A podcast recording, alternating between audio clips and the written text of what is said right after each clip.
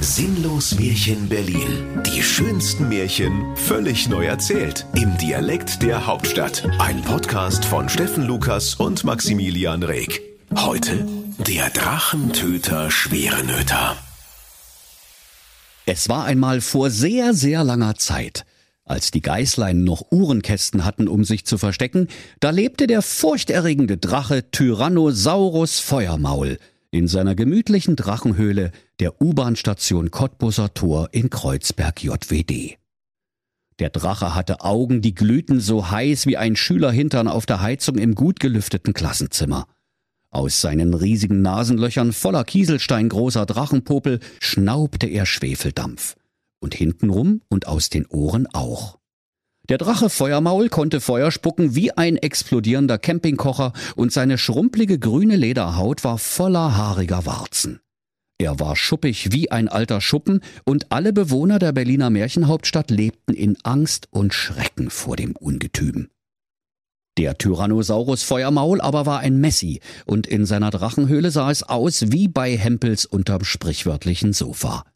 Überall lagen Taschentücher, Ritterhelme, Eierlikörflaschen, verbeulte Rüstungen, Partybulettenverpackungen und die Gerippe von Prinzen herum.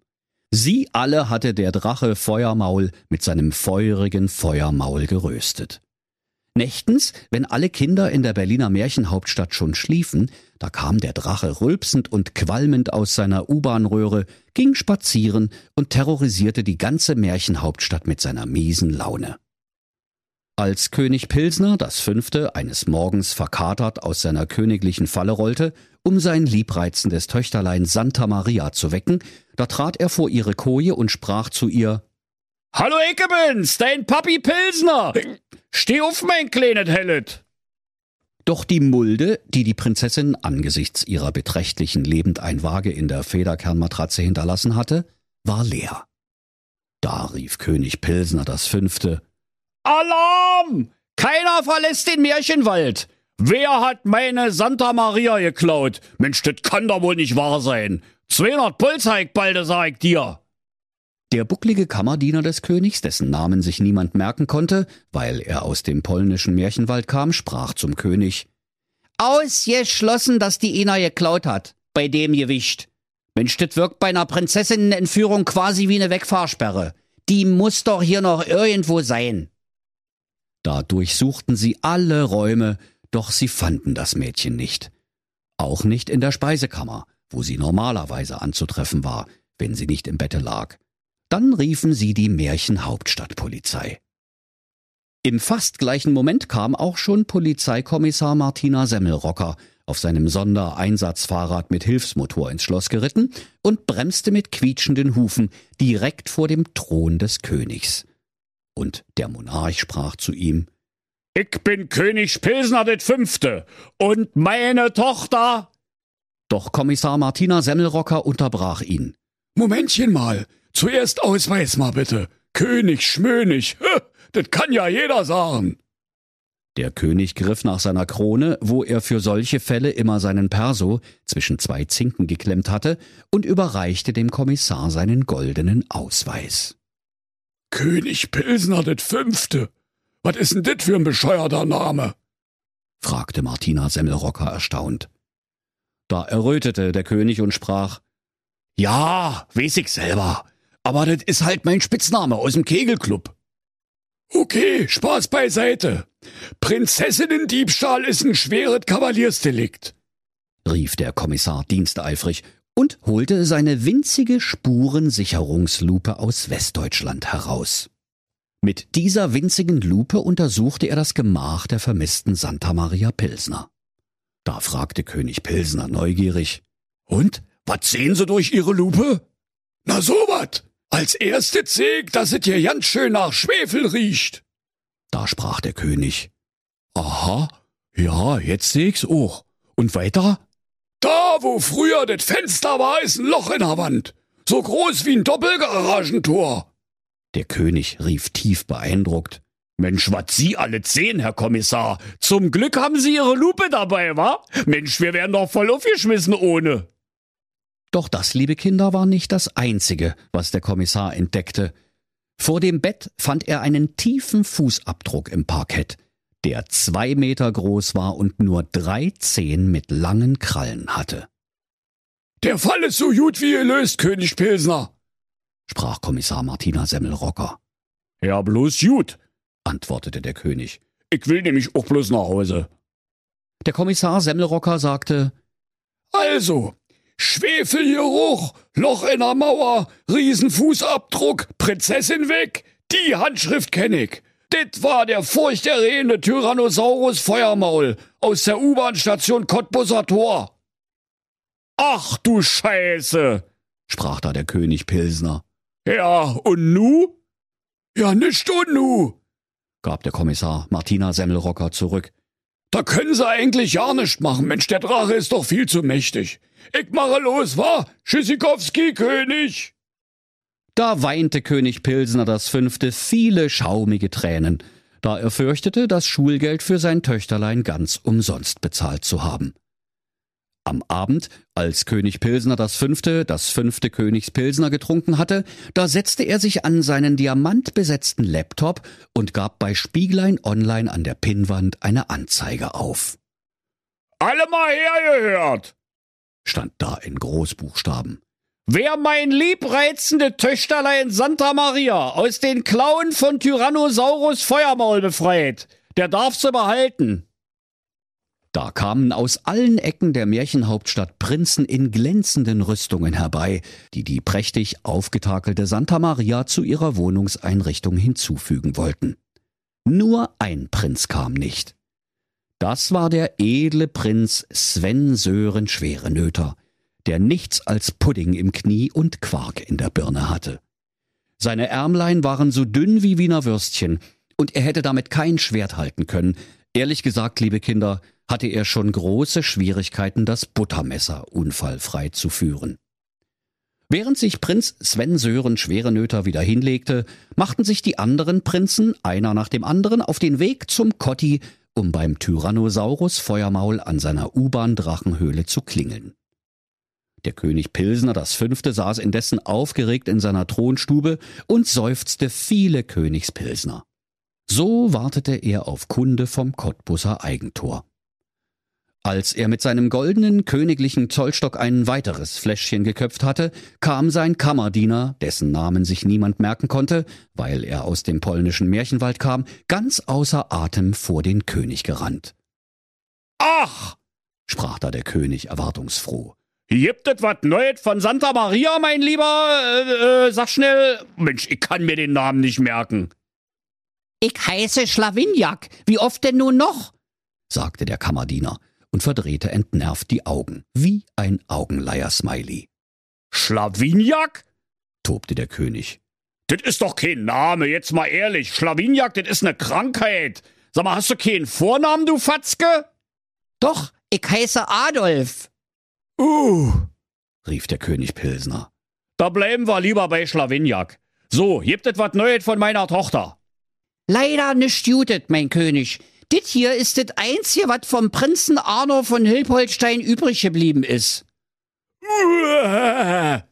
rief der König entsetzt. Der sieht ja aus wie eine schüsseltote Oma. Äh, Herr König? widersprach der Kammerdiener Adolf Schlawinjak. Dit is ne schüsseltote Oma, Sie Dicknischel. Sie essen doch gerade Ihre gebratene Grützwurst zum Mittag. Der Rest vom Prinzen ist dit hier. Und er überreichte dem König eine gesprungene Brille und einen angekokelten Flipflop aus Edelstahl. Das war das Einzige, was von Prinz Arno und seiner Rüstung übrig geblieben war. Als nächstes war Prinz Eugen Drosselbein an der Reihe. Er hatte sich eine List überlegt, um in die Höhle des Drachen zu gelangen. Als er an der Drachenhöhlentüre klingelte und sich Tyrannosaurus Feuermaul über die Gegensprechanlage meldete, da rief er Guten Tag, Herr Feuermaul, ich bin es, der Lieferandolf, Pizza ist da.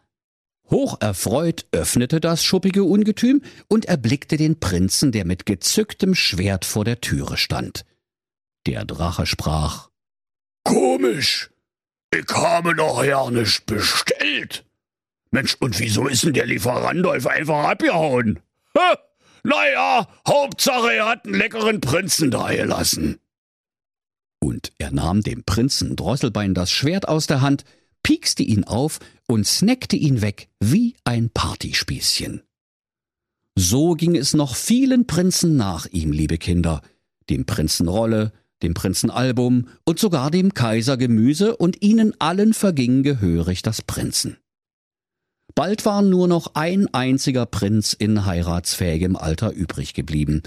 Das war der Prinz Sven Sören Schwerenöter.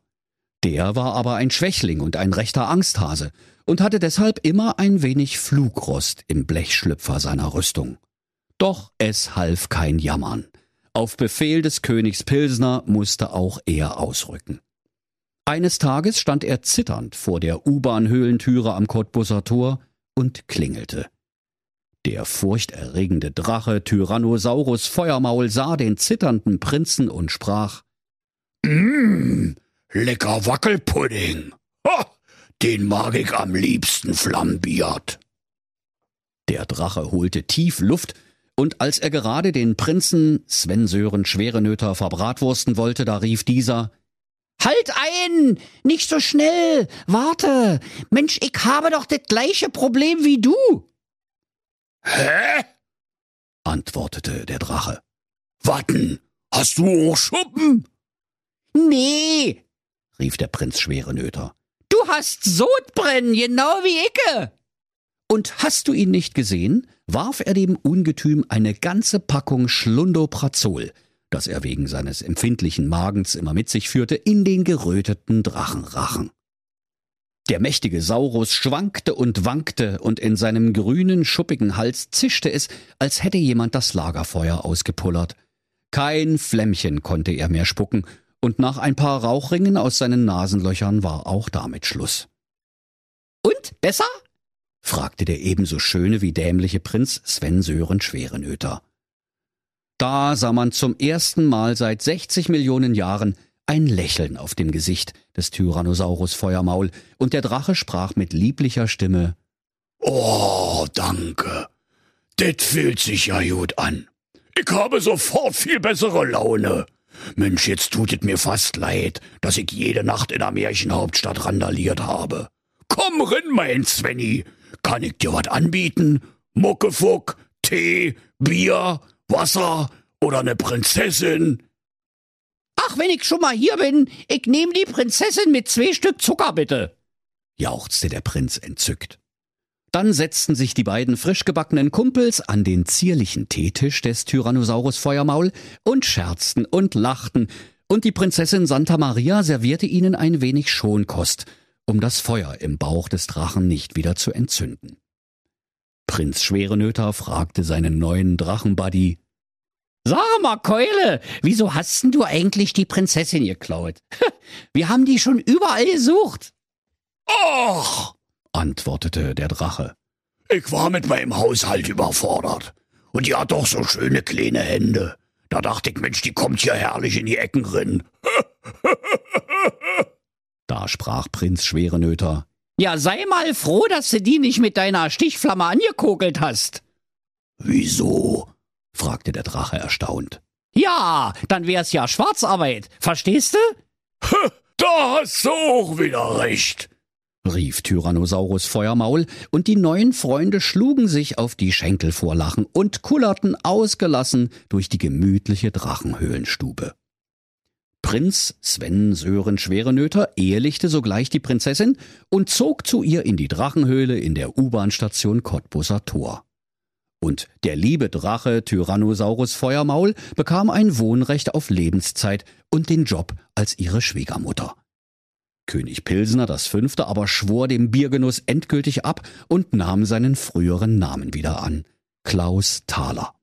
Und so lebten alle glücklich und zufrieden, bis Schwiegermutter Feuermaul nach dem Genuss einer billigen Fertigpizza aus Versehen die Inneneinrichtung abfackelte.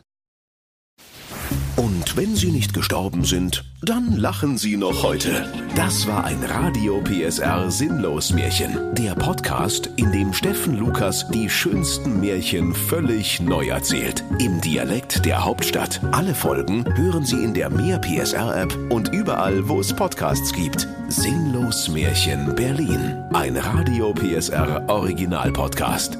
Erzähler Steffen Lukas. Autoren Maximilian Reg und Steffen Lukas. Eine Produktion von Regiocast, deutsches Radiounternehmen.